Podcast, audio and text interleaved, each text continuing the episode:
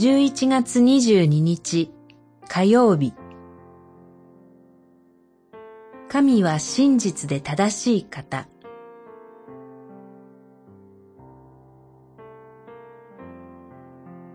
ヨハネの手紙1、1章から3章。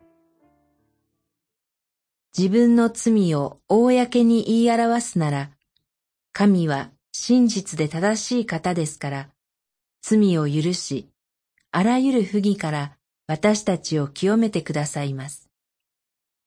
一章九節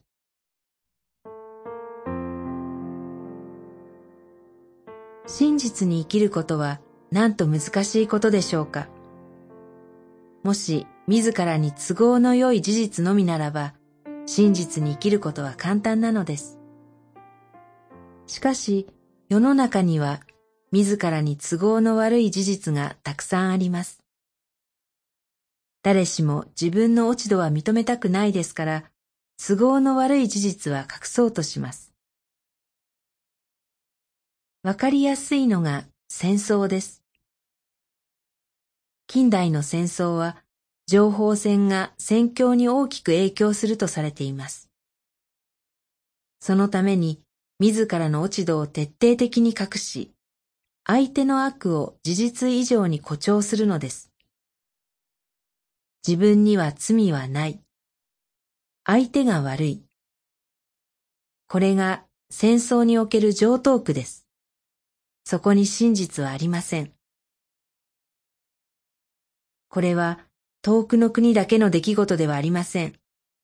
私たちの日常もまた自分の落ち度を隠して誰かの罪を誇張しなければ生きられない小さな戦争の中にあるのです。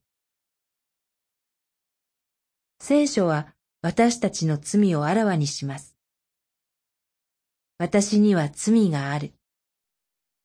これが真実なる神から見た私たちの真実の姿です。それゆえに、キリストは十字架にかからねばなりませんでした。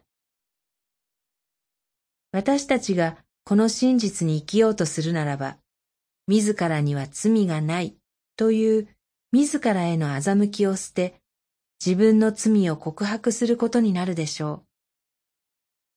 その時、真実で正しい神が成し遂げてくださったキリストの十字架の見業が私たちのものとなるのです。祈り主よ、私たちをあなたの真実のうちに生きるものとならせてください。